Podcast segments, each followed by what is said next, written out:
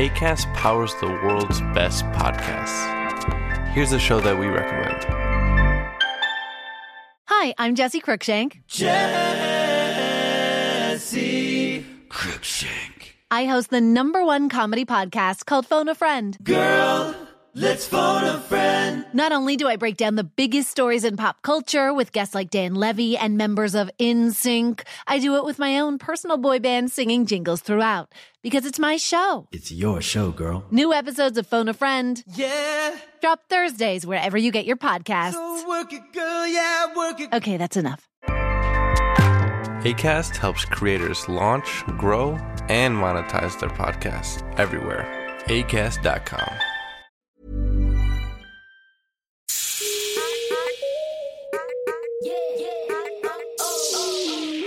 Heureuses celles et ceux qui ont l'affranchi comme librairie. Pour ce nouvel épisode de l'Affranchi Podcast, nous sommes ravis de recevoir Taous Merakchi à l'occasion de la parution de son ouvrage Vénère, être une femme en colère dans un monde d'hommes aux éditions Flammarion. Et je la cite Après moi, l'herbe repoussera, mais pas les hommes. Allez, on y va, c'est parti.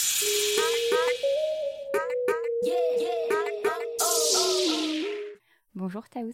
Bonjour. Bienvenue à la franchise. Merci. Aujourd'hui, on te reçoit euh, à l'occasion de la parution de Vénère, être une femme en colère dans un monde d'hommes aux éditions Flammarion. Bravo pour cette parution, Merci. qui est quand même assez récente puisque c'est euh, une enfant du mois de mai, Mars. mars? 2 mars. Mince, Je pensais avoir un truc en mode c'est une taureau, mais oui, du coup c'est pour ça aussi. On est en Alors. colère, non? Bon, mars, euh, mars, euh, mars, mars, c'est les béliers. Ah, 2 2 mars, c'est poisson. Ah oui, mais parce que c'est le 25 signe de ma mars, c'est bélier. Donc euh, 2 mars, ouais, Ouais. poisson. Donc ça marche pas non plus. Attends, faut voir en fait, euh, ça a été imprimé parce que ça se trouve, c'est au niveau de l'ascendant. Ouais, d'accord. Non, je vais pas me lancer là-dedans. Euh, on va commencer par une- un autre début. c'est pas grave. je m'étais dit que je pouvais tout simplement dire euh, Bonjour Taous, alors, tu es en colère? Oh oui. C'était pas mal ça aussi. Ça, hein. c'est bien. Mais en vrai, on en rigole, euh, on est très euh, décontracté, mais la lecture de ton livre, c'est un petit peu quelque chose qui crispe parce que au fur et à mesure euh, de tout ce que tu nous racontes, on se rend compte de toute la colère qu'on peut emmagasiner. Euh, ce qui est un chemin assez éprouvant. Autant que je te le dise tout de suite, tu m'as fait pleurer, tu m'as fait rire et tu m'as fait bouillir. Donc, je me suis dit, ok, tout ça amalgamé, euh, on va aller faire une petite séance de sport derrière parce que euh, je sais pas qui va prendre, mais ça, ça va être dur. J'étais toute seule chez moi et je me dis, ah, ça va pas le faire. Euh, mais donc, ce qui était euh, évidemment important, j'imagine, dans ce livre, c'est quand on l'appelle vénère, c'est que les personnes qui le lisent se le ressentent. Normalement, ouais. C'est justement ce que je dis à un moment dans le livre, c'est que je, plus ça va, plus j'ai du mal à comprendre qu'on puisse être conscient du monde et ne pas être en colère. Et ça a limite tendance à m'irriter et à m'énerver pour changer. De voir les gens qui disent non, mais la colère, ça sert à rien. Ouais, c'est vrai que toutes les révolutions et tous les changements de l'humanité se sont faits vraiment dans la médiation, main dans la main. Tout le monde était très heureux, personne n'a eu la tête coupée. Donc euh, voilà, je- j'en ai marre de l'hypocrisie autour de la l'utilité de la colère. Est-ce que tu as l'impression qu'on te le dit euh, comme euh, être humain, être humaine euh, en général, ou parce que tu es une femme en colère? Les deux. Il y a vraiment deux dimensions. Il y a d'abord effectivement ce truc de ah mais en tant qu'humain, la colère ça sert à rien, c'est pas constructif, machin, ce qui est encore une fois complètement faux. Et après derrière, il y a effectivement la deuxième lecture de en plus, sous-entendu, en plus, tu es une femme donc tu ne devrais pas. Là où euh, pour les mecs, on va leur dire euh, bon, je comprends que tu sois en colère, mais euh, c'est pas forcément la solution, mais on va comprendre la colère. Mm. On va l'excuser vachement plus facilement. Alors que moi, c'est juste, j'ai même pas le droit d'être en colère. Point barre. Alors encore moins de l'exprimer et encore moins d'agir avec colère. Et bon, bah pff, voilà, il y en a marre. Ce qu'on comprend à la lecture de ton livre, qui est quand même euh, euh, construit de manière un peu chronologique, ou en tout cas, euh, tu nous donnes les clés aussi de cette naissance colérique, les points importants de ta vie, etc., pour qu'on comprenne vraiment bien comment en fait ce livre est né aussi. tu, nous fais ton chemin de vie comme ça, mais pour toutes celles qui ne l'auraient pas lu, ton endroit de colère premier, pour toi, ton premier sentiment de colère, c'est apparu quand? T'aurais ce souvenir ou t'as l'impression vraiment d'être né en colère? Ah, je suis né en colère. Je pense vraiment que je suis né en colère. Et en plus, c'est terrible parce que ma personnalité principale première, c'est d'être euh, extrêmement joyeuse, enthousiaste. J'adore m'émerveiller. Un truc qui m'excite profondément, c'est la politesse. J'adore la politesse, je trouve ça vraiment érotique. Quand j'ai un échange poli avec quelqu'un, je, rentre, je, plane pour la journée en disant Oh, elle m'a dit merci madame. J'ai dit Je vous en prie, c'était super. J'adore ça. Et en fait, j'ai été confrontée très vite à cette frustration de je ne peux pas exister comme ça.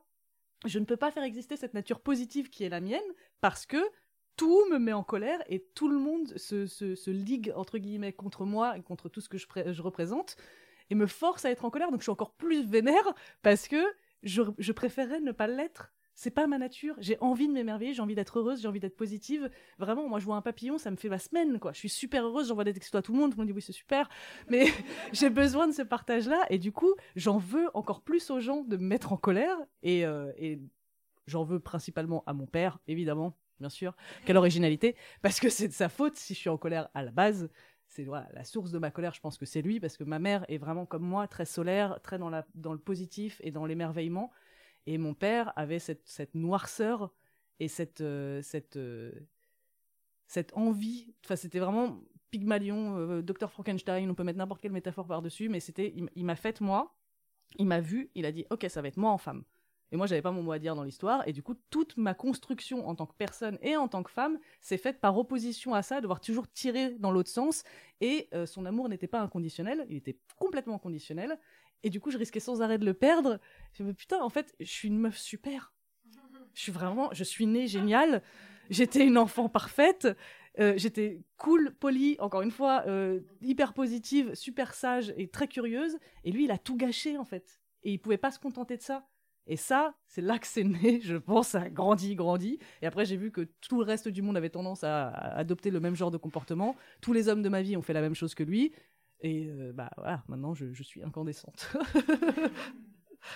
Ce qu'on lit également, euh, et la façon dont tu parles de ta colère, ce serait d'une colère euh, enfantine, adolescente, qui, qui a cette rage et ce bouillonnement très euh, instantané, enfin quelque chose qui peut sortir de nulle part. T'as l'image du volcan, de la lave en fusion. Enfin, en tout cas, euh, si on a besoin de vocabulaire autour euh, de la colère, des flammes, du feu, euh, du brûlant, ton livre est quand même un dictionnaire.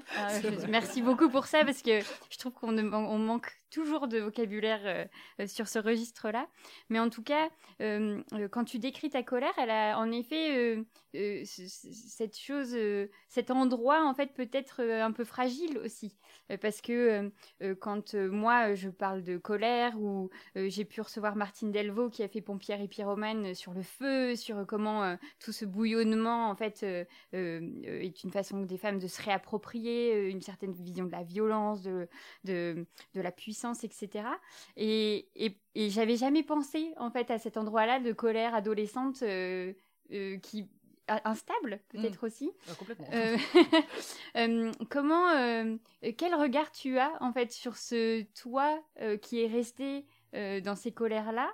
Est-ce que tu penses qu'au final, on l'est toutes un peu dans ces colères euh, adolescentes Ou est-ce que c'est nous qui nous prenons aussi parfois la tête à lire 50 millions de trucs et donc on est beaucoup moins, on est beaucoup trop ancré et peut-être beaucoup moins légère dans notre colère Ou je sais pas du tout euh, comment. Bah, je sais, tu pas- je sais, je sais pas non plus ça. en plus parce que même le regard que j'ai sur moi et sur cette colère-là, il change d'un jour à l'autre selon mon humeur et selon l'estime de moi que j'ai à ce moment-là. Et euh, il y a des moments où je me dis waouh c'est trop épique et stylé, et le lendemain je vais dire mais quelle gamine, vraiment c'est ridicule. Et du coup c'est ce que j'essaye de, de dire aussi dans Vénère, c'est de me réapproprier cette version de la colère et faire le deuil de la colère littéraire, intellectuelle et, euh, et qui fait classe parce qu'il y a les bons mots, parce qu'il y a le bon comportement, parce que justement ça tranche avec cette attitude hyper euh, hyper posée, hyper élégante et en même temps je te dis des trucs. Tu vois, Christiane Taubira, elle est tellement classe. En trois phrases, elle te refait ton arbre généalogique, tu t'enterres, c'est fini. Tu n'as plus d'estime de toi, tu peux plus te regarder dans le miroir. Et ça, c'est un truc qui est vachement valorisé, en tout cas dans les bons cercles, n'est-ce pas?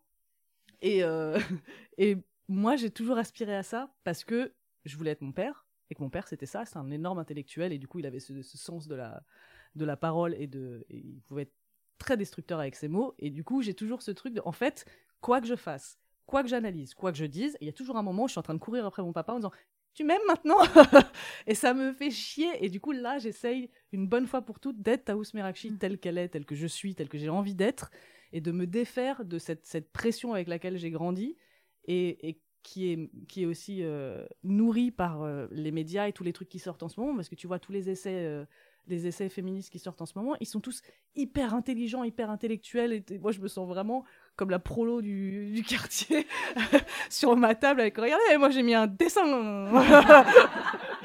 et je mets du verlan ouais. Et à côté de ça t'as des titres à rallonge avec des trucs hyper graphiques trop stylés. Vraiment j'ai l'impression de faire tâche. Et j'essaye de me réapproprier ça et de l'assumer une bonne fois pour toutes parce que c'est ce que je suis. Et si j'essaye de faire autre chose ça sonnera faux. Et c'est ma hantise de sonner faux. Je ne veux pas. Ça me ça me dégoûte. Mhm. l'idée de d'essayer de rentrer dans un moule dans lequel euh, clairement j'ai pas ma place j'ai essayé ça marche pas. Donc euh, j'ai plus qu'à assumer. Pas le choix et donc voilà j'ai essayé de le faire avec ça mais j'ai fait des crises d'angoisse phénoménales pendant l'écriture et même euh, après la parution de putain mais qu'est-ce que j'ai foutu c'est vraiment de la merde. Qu'est-ce que je fais là? C'est l'équivalent du catalogue Cultura euh, à côté du, prix Goncourt. Tu fais mais ça n'a aucun sens qu'est-ce que je fais là? Donc voilà j'essaie de lutter contre ça une bonne fois pour toutes en étant notamment euh, dans ce genre d'endroit n'est-ce pas? Et me dire que j'ai ma place. Mais d'autant que, enfin, c'est se réapproprier la colère d'une manière peut-être euh, beaucoup plus juste aussi, parce que, qui- enfin, quand on est en colère de manière euh, très euh, froide et frontale, c'est parce qu'on ne veut pas non plus rentrer dans les clichés de l'hystérie. Mhm. Je fais des guillemets pour ceux qui nous entendent, euh, de euh, ce côté incontrôlable qu'auraient les femmes en colère, parce que c'est ça aussi l'image qui nous colle à la, euh, au basket, c'est de dire qu'on est des folles furieuses, en fait. bah ouais Et donc, euh, j'ai l'impression que pour beaucoup, euh, être en colère, mais de manière euh, digne et froide, c'est une façon de toujours être en colère, mais de ne pas se prendre ces critiques-là sur la tête. Ouais. Sauf que, euh, et c'est la meilleure des transitions du monde, euh, j'avais très envie de t'entendre lire la toute, toute première page de ton livre. Voilà, où j'ai fait une sorte de cœur dessiné à côté pour dire oui Puisque c'est ça ton introduction. C'est vrai. ça faisait pro, ça Ce livre est dédié aux harpies, aux gorgones, aux ogresses, aux monstresses, aux hystériques, aux camionneuses, aux folles alliées, aux mal baisées, aux chiennes enragées, aux difficiles, aux frigides, aux frustrés, aux racailles, aux garces, aux mégères, aux nunuches, aux chochottes, aux capricieuses, aux femmes fatales, aux veuves noires, aux mantes religieuses, aux marâtres, aux connasses, aux grognasses, aux aigris, aux vénales, aux laidronnes, aux garçons manqués, aux vieilles sorcières, aux misandres, aux rabat-joie, aux bourrines, aux dramaturges, aux névrosés, aux divas, aux hormonales, aux disgracieuses, aux vulgaires, aux grossières, aux vicieuses et aux castratrices. Bah, voilà, là on a un sacré programme. Mais toutes ces femmes-là, quand on, on les imagine, enfin malheureusement, en fait, dans la culture populaire, euh, euh, on nous en a donné euh, de multiples exemples. Mais en vrai, on est toutes un peu toutes ces femmes parce qu'on a toutes à un moment donné été insultées, été euh, euh, décrites comme telles euh, dans des crises ou dans des moments euh, même euh, divers et variés quand tu Oui, marches dans la rue, quand tu poireaux. voilà c'est ça. Et, euh, et je me dis parce que tu, tu- assez rapidement en fait tu fais ce commentaire de t'as pas une colère littéraire etc. Mais en vrai c'est peut-être la colère la plus juste que tu nous proposes puisque c'est celle qui en a que faire en Ouais. fait de des mots qu'on pourrait t'attribuer. Oui, non, mais c'est vrai que c'est une, une, lecture qui me convient pas mal, parce que ça, me- ça, me- ça légitimise un peu tout ce que, tout ce que j'essaye de dire. Et effectivement, quand je t'entends le dire, ça me semble vachement logique. De oui, cette colère que j'admire, je l'admire parce que elle m'a été vendue comme admirable par des hommes. je me suis fait encore niquer, putain.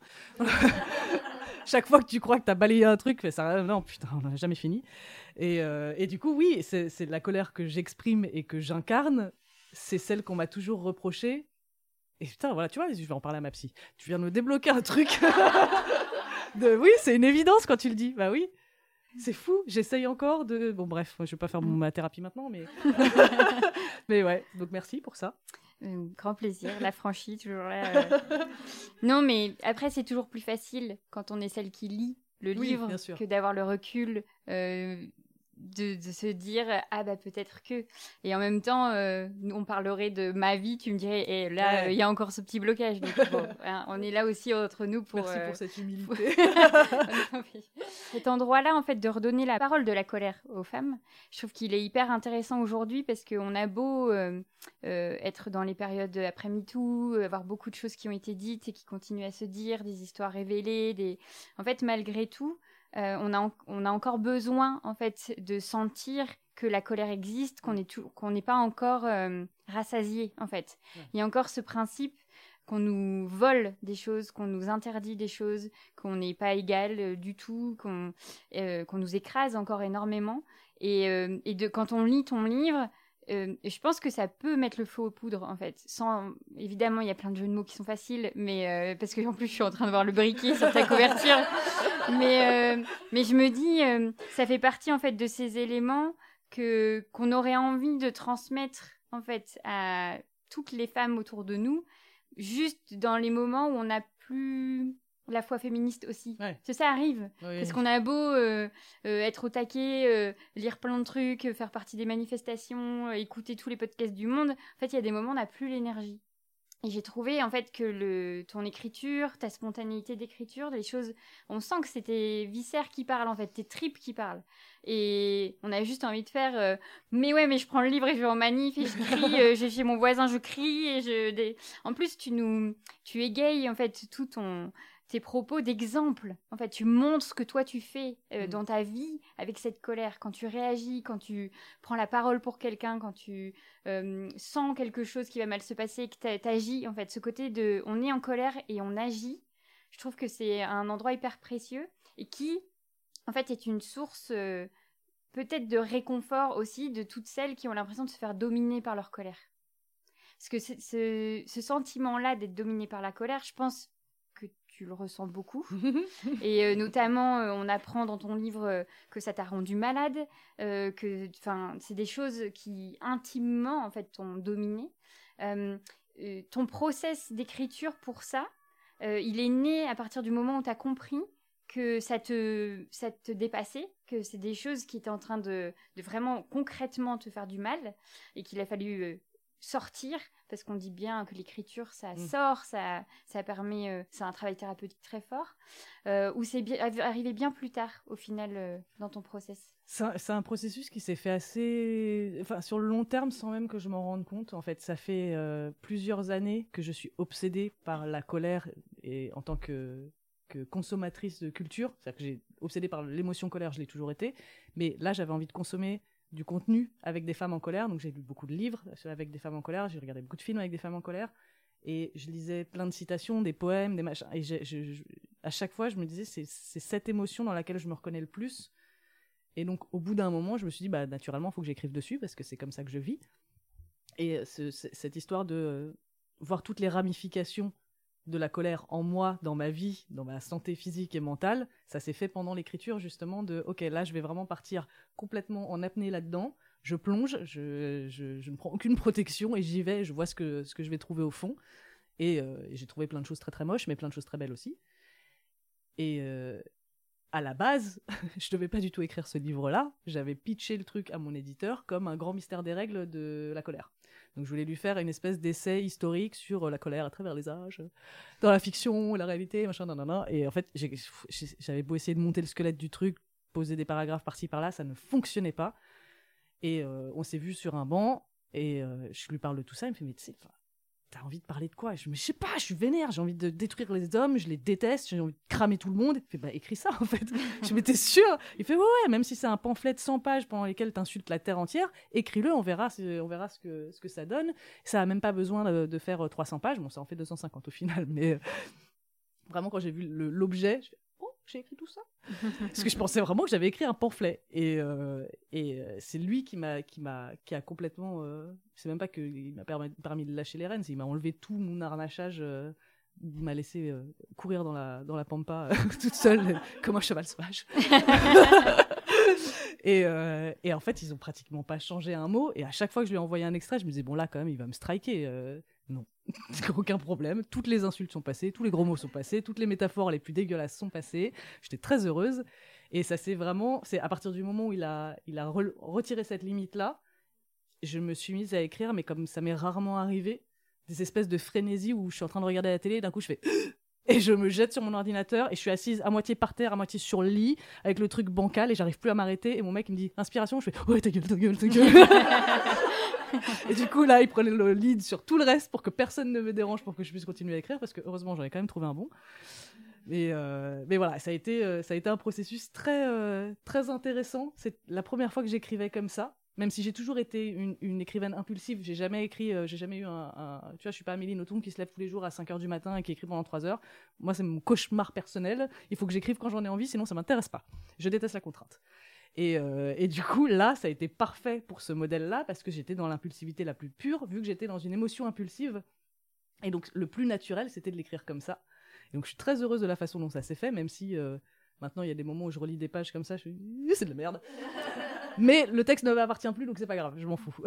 Mais c'est ouais, c'était c'est très intéressant comme processus d'écriture, j'en suis très heureuse. Et euh, euh, il y a un des paragraphes, enfin un des chapitres de ton livre revient sur un moment où il y a eu un arrêt de la colère. Oui. ce petit moment où on pourrait imaginer la petite musique d'ascenseur Exactement. Tout se passait bien. et donc, où est partie la colère? Eh ben, Elle était en vacances. Exactement. Et toi aussi? Donc, euh, tu pars en vacances et là, tu te rends compte que tu es tellement heureuse, en fait, que tu ne sais pas si tu vas réussir à écrire de nouveau alors que le livre n'est pas terminé. Euh, cet endroit-là, en plus, arrive. Euh, enfin, c'est assez génial parce qu'on a toute envie d'aller à Stockholm maintenant. On se dit, mais euh, enfin, moi, si je peux être heureuse euh, et ne pas me soucier de tout ce qui te met en colère dans le livre, euh, j'y vais aussi. Bah, tu m'étonnes. donc c'était tant que ça, ce havre de paix. Ah bah j'y retourne dans un mois. Donc Tellement... Et là j'ai reçu un message encore il y a pas longtemps, comme ça m'arrive très souvent depuis octobre, d'une meuf qui a, qui a, réservé son voyage et qui part trois jours toute seule à Stockholm. Donc vraiment, je suis influenceuse Stockholm. j'ai essayé de me faire inviter par l'office du tourisme, ils ont dit non. Par contre, on peut vous filer le pass des musées gratos. Bon, ok, c'est pas mal. Ça. Vous savez qui je suis. Je suis un peu outré, mais bon, ça viendra peut-être plus tard. mais euh, oui, c'est vrai que quand j'ai passé cette semaine à Stockholm, j'ai eu une angoisse d'un coup. De, enfin, j'ai refusé d'écrire, de travailler euh, pendant la semaine, ce qui m'arrive, ce qui m'était pas arrivé depuis des années, d'avoir une vraie pause. Et d'ailleurs, mon éditeur m'a dit prends pas ton ordinateur, ne ah, si t'écris un mot, je te frappe. non, il a pas dit ça. Oui. il a pas dit ça, c'est moi qui reformule. Il ne me menace pas de violence, même pour rire. C'est pas du tout son genre. Et, euh, et euh, il y a, ouais, y a un moment où je me suis dit, mais en fait, ça y est, là, le, voyage touche à sa fin, je vais rentrer, qu'est-ce que je vais faire? Ok, je vais retrouver ma fille, je vais retrouver mon mec, super, je vais retrouver mon manuscrit, et là, il, est où, il est où le puits? Euh, Il est où l'encrier? Je ne trouve plus, il n'y a plus rien, je suis sèche. Et vraiment, je n'avais plus cette impulsion, j'avais plus cette, cette, cette, rage d'écrire. Et je me dis, mais c'est pas possible, je vais jamais le finir, ce livre. Et donc, je rentre à Paris, et au bout de 15 minutes dans l'aéroport, dis, ah ça y est, c'est là, c'est revenu. Donc j'ai pu finir mon livre. Et du coup, je, quand même, je vais retourner à Stockholm, maintenant que je vais pouvoir en profiter euh, encore mieux. Mais c'est vrai que ça m'a même si je sais que, et je le dis hein, euh, très, très, de façon très transparente, je sais très bien que euh, être une femme à Stockholm, je suis sûre qu'il y a plein de problèmes en vrai et que du coup, le fait que ce soit pas forcément dans l'espace public, ça rend la chose peut-être encore plus insidieuse, encore plus tabou, encore plus compliquée. Donc je me fais pas d'illusions sur le fait que la Suède est une espèce d'Eldorado féministe, n'est-ce pas? Surtout avec la montée de l'extrême droite, euh, voilà. Mais pour un voyage d'une semaine et où j'ai passé 80% de mon temps dans l'espace public, c'était une parenthèse extraordinaire où pas un mec ne m'a regardé, touché, sifflé, reluqué, rien. Et s'il y a eu ce moment fou où un soir, euh, vraiment week-end, tout le monde est sorti, les trottoirs sont pleins, et je vais, je, marche sur un trottoir et je vois devant moi qu'il y a un attroupement de 4-5 mecs, vraiment les mecs, quoi. Les mecs, les mecs. Euh, et je me dis, putain, va falloir que je passe au milieu, comme ça arrive tout le temps à Paris, où vraiment ils s'écartent de ça juste pour pouvoir te regarder comme ça et être satisfait de t'avoir vu te recroqueviller.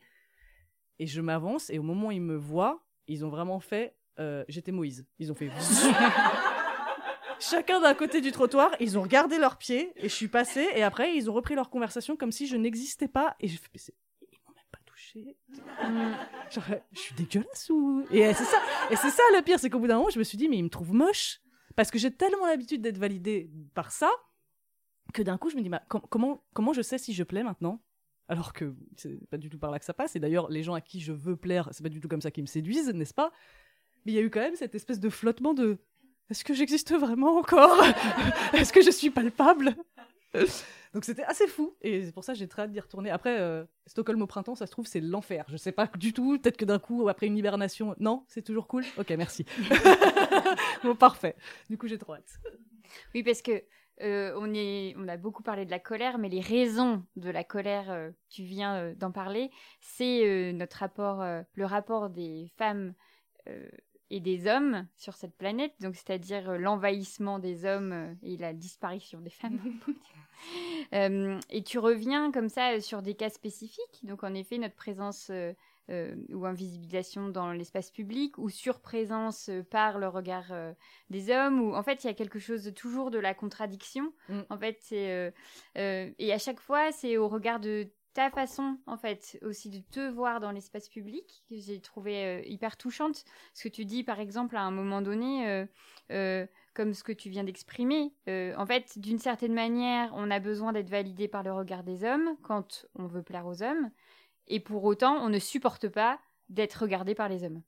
Et donc euh, il y a tout ce truc en fait pendant qui, qui joue sur les deux niveaux de devoir se dire ah oui d'accord mais en fait ça veut dire que pour être vraiment ok dans l'espace public il faut que je remonte encore d'un cran. C'est-à-dire de devoir me défaire de ce besoin de validation du regard des hommes pour qu'ensuite en fait euh, je les remarque même plus en fait Ouais. tout simplement. Mais euh, D'où en fait l'exemple avec Stockholm euh, qui nous donne très envie, puisqu'en effet c'est des pays où les espaces publics sont pas du tout pensés de la même manière, les pays du Nord en général. Et, euh, et pour moi aussi y être allée, euh, je pense que j'ai cru que j'avais disparu au bout de. Mais même Mais parce que ça. personne, même même pas les femmes en fait Mais te oui, parlent. c'est fou. Si personne ne te parle. a- tu croises pas Oui. les regards des gens ou alors non, vraiment ils croisent ton regard et un coup j'ai regardé un autre être humain et c'est fou il y Mm. avait vraiment et le fait d'être touriste aussi tu Mhm. dis je, j'ai- je suis apatride je suis euh, euh, déshumanisée et je Mm. n'existe pas je flotte et je- ce que je fais n'a aucune conséquence et du coup c'est hyper libérateur Ah ben ça change euh, énormément, en tout cas euh, du point de vue surtout en vivant à Paris. Mais euh, ce principe du trottoir, euh, je pense que c'est ma plus grosse colère de 2021-22. Parce qu'en fait, je fais des tests. C'est-à-dire, je ne bouge pas sur le trottoir. c'est ce que je fais aussi Mais en fait, ils ne bougent vraiment Non. pas, les hommes, quoi. Bah, du coup moi j'ai des bleus sur les épaules Mais parce c'est que ça. je ne bouge pas Et je, moi, du coup, je suis genre. Vraiment, j'ai l'impression de, dans la rue, ça doit être assez drôle d'ailleurs, parce qu'on doit me voir complètement euh, ruminer avec les boules de lèvres. Et- mais à chaque fois, je suis hyper- encore là tout à l'heure, quoi. Je me dis, mais.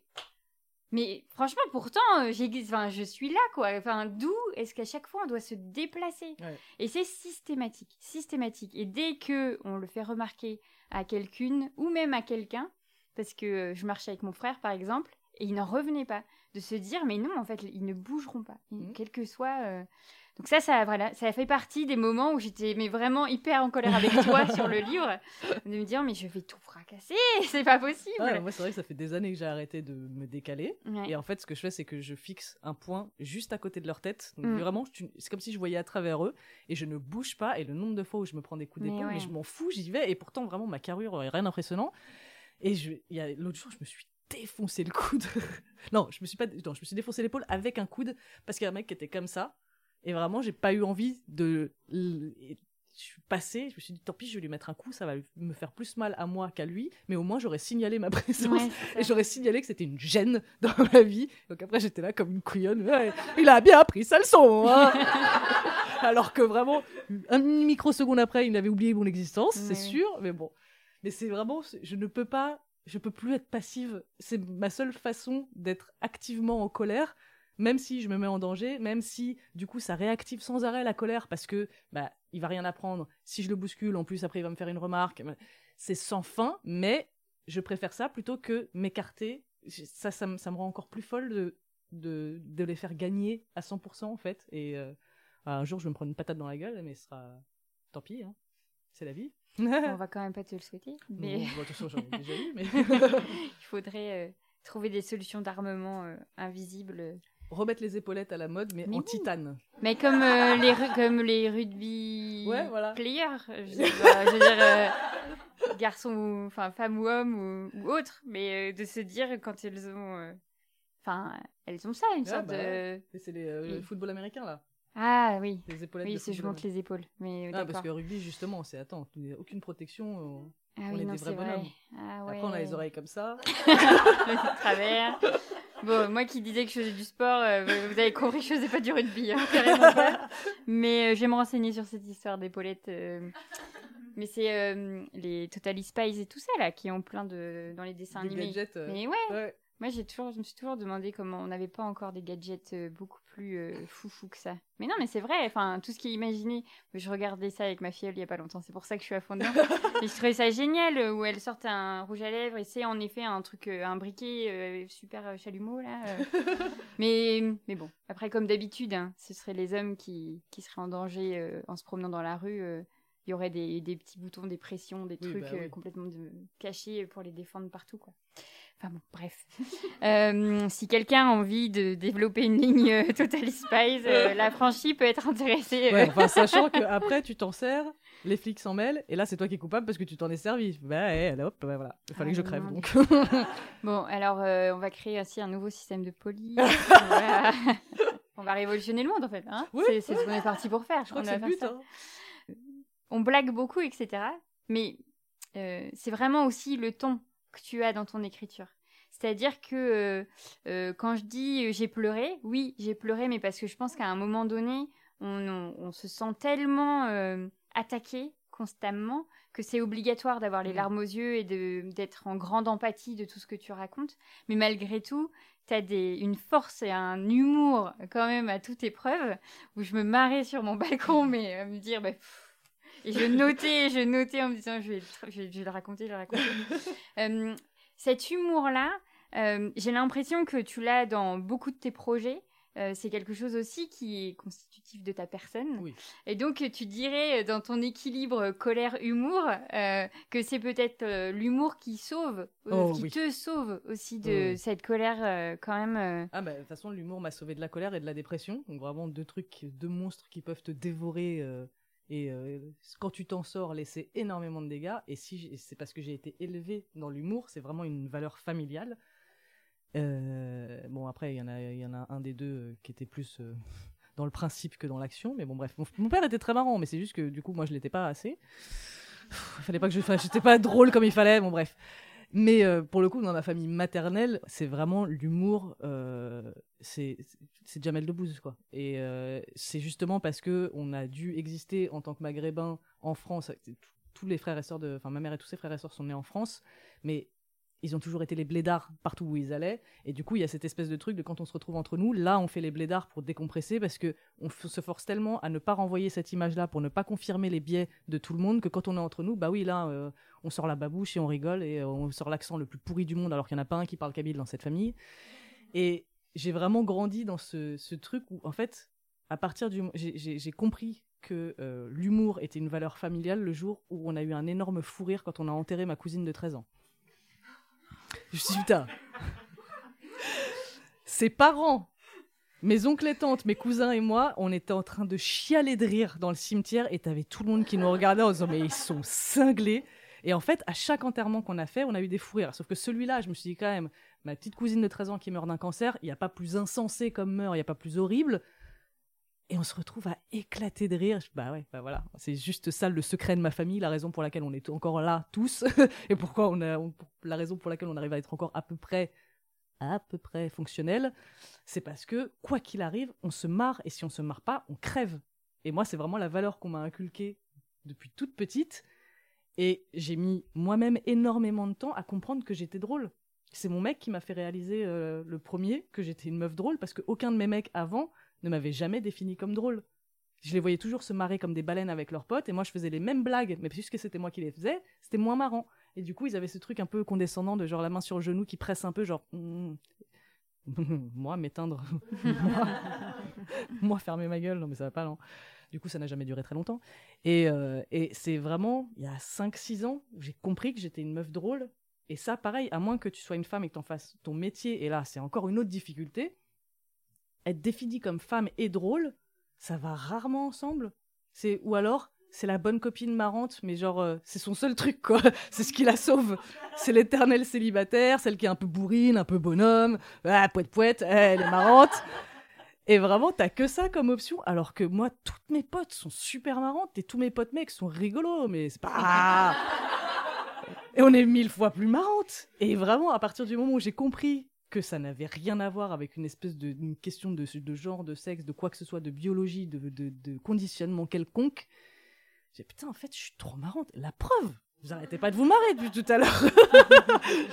et vraiment, assumer que je suis drôle, l'utiliser et voir l'effet que ça fait. Et du coup, en fait, tu sais, les premiers trucs, les, les, premières fois, on m'a dit, ah, c'est marrant quand t'écris, euh, là, c'était drôle. C'était accidentel. C'est juste que c'est comme ça que je parle et que j'avais pas encore conscientisé mon humour. Et là, maintenant, je dis, ok, ça c'est marrant, je vais mettre cette phrase plutôt que celle-là, et ça me rend trop heureuse d'avoir cette conscience de là je suis drôle. et c'est une victoire parce qu'en plus je me faisais martyriser au collège, j'étais vraiment la moche souffre-douleur qui se faisait taper par tout le monde, sauf que j'étais déjà super marrante. Et pareil, t'avais tous les mecs super populaires qui faisaient les, les, mêmes blagues que moi. Moi quand je les faisais, on me jetait dans une poubelle, littéralement. C'était leur grand jeu parce que je pesais 40 kilos toute mouillée. Et j'ai eu cette revanche à prendre au bout d'un moment de putain, mais en fait, j'ai toujours été super marrante. C'est juste vous, vous êtes, vous êtes trop con, quoi. C'est de votre faute. Vous êtes, vous êtes, euh, vous êtes privé d'une compagnie super cool parce que vous aviez des biais de merde et que je rentrais pas dans vos critères de, euh, de beauté ou de personnalité. Et donc aujourd'hui, voilà, je vais avoir bientôt 35 ans. Putain, il était temps. Je peux dire, je suis super marrante. et ça me rend trop heureuse. Et du coup, l'utiliser pour ce genre de truc, c'est encore plus important pour moi. Oui, bah, d'autant que l'humour a été aussi accaparé par les hommes pendant euh, what mille siècles. Ouais. Du coup, euh, c'est encore une fois se réapproprier des codes. Euh, tu parlais des femmes qui en font leur métier, mais ça reste quand même euh, assez rare. Alors, même si euh, je trouve que pour le moment, on a un petit peu plus de stem de peuse. euh, Ouais. Si aussi ça se dit. J'ai l'impression d'inventer plein de mots aujourd'hui. mais c'est ton, c'est- grâce à toi, ça. Ton livre donne envie d'inventer plein de mots, Euh, euh, d'avoir cette liberté de création.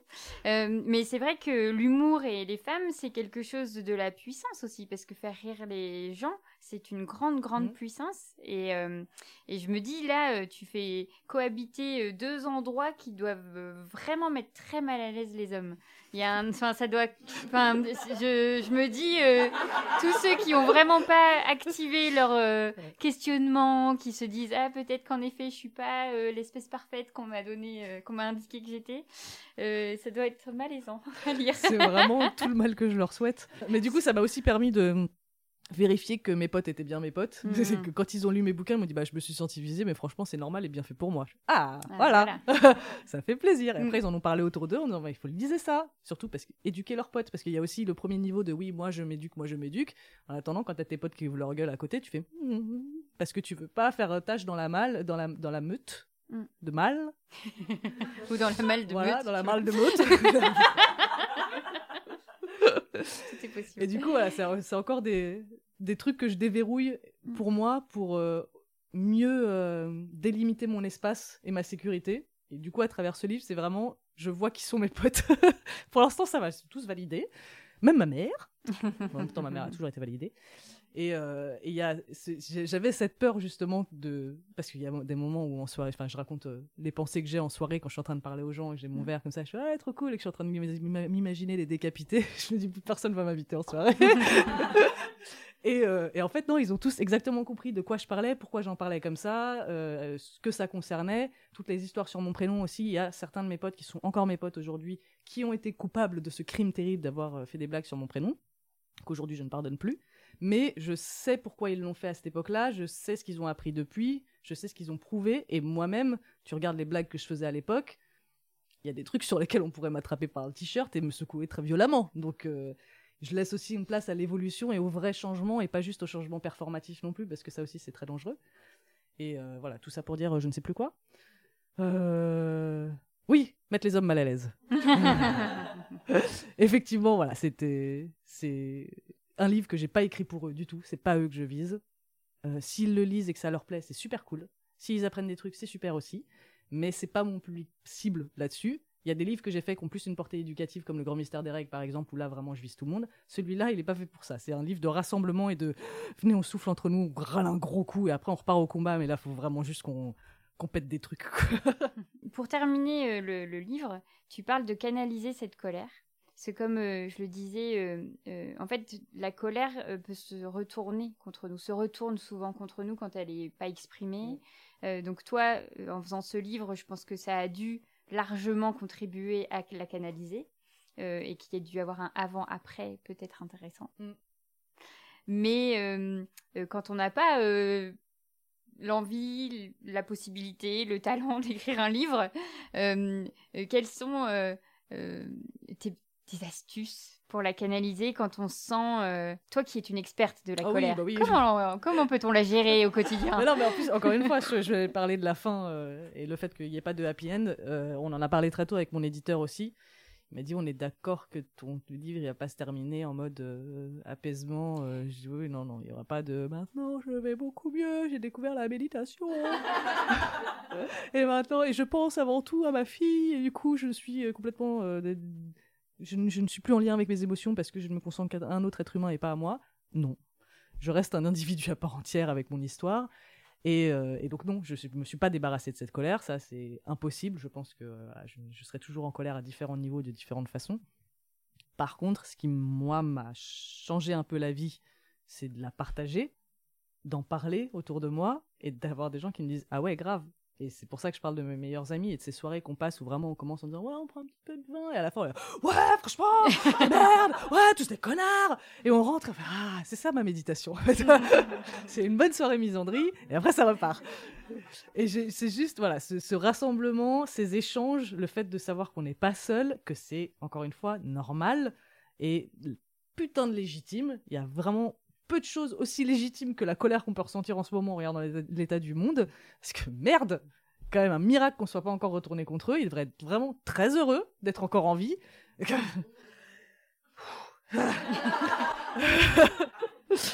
Bref. euh, Et du coup, voilà, c'est juste pour l'instant, je pense que c'est le, le- le rassemblement et, euh, le, côté un peu euh, confessionnal de la colère. De euh, là, on pose on, arrête les filtres, on arrête les. euh, oui, alors je sais que pas tous les hommes, mais il faut dire que quand même, statistiquement, tu vois, une femme sur trois.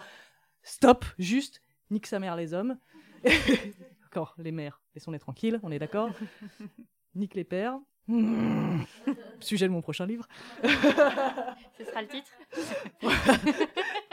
Vénère, nique son père, au bout d'un moment, je vais vraiment être stéréotypé. Mais oui, voilà, je pense qu'il y a vraiment ce truc de. Il faut, faut trouver son espace safe, quel qu'il soit, et d'ailleurs qu'il y ait des hommes dedans ou pas. C'est Encore une fois, un homme, ça peut prendre plein de formes, donc c'est même pas une question de genre à proprement parler.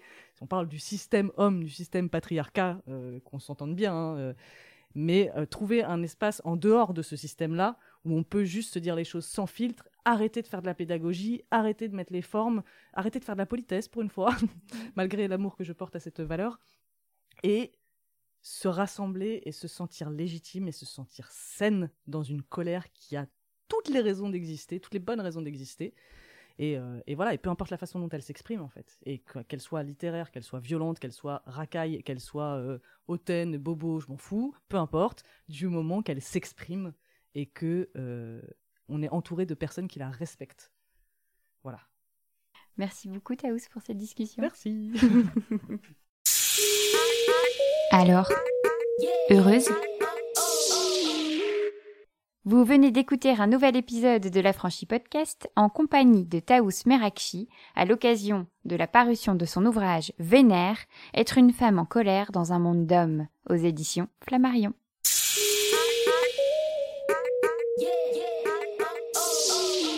Si tu réalises que la vie n'est pas là, que le matin tu te lèves sans savoir où tu vas, résiste, prouve que tu existes avec La Franchie Podcast.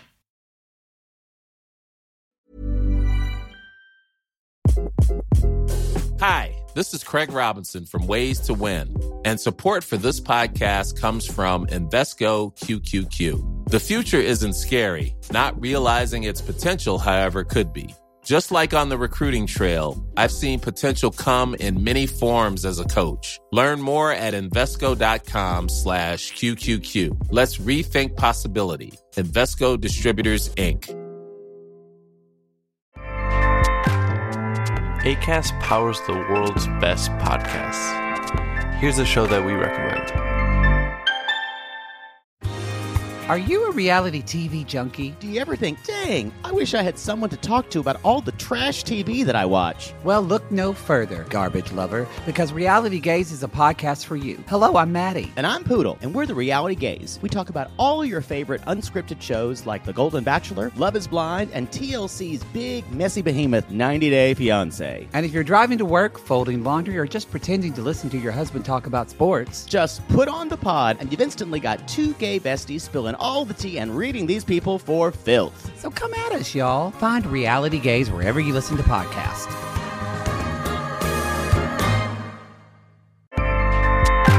ACAST helps creators launch, grow, and monetize their podcasts everywhere. ACAST.com.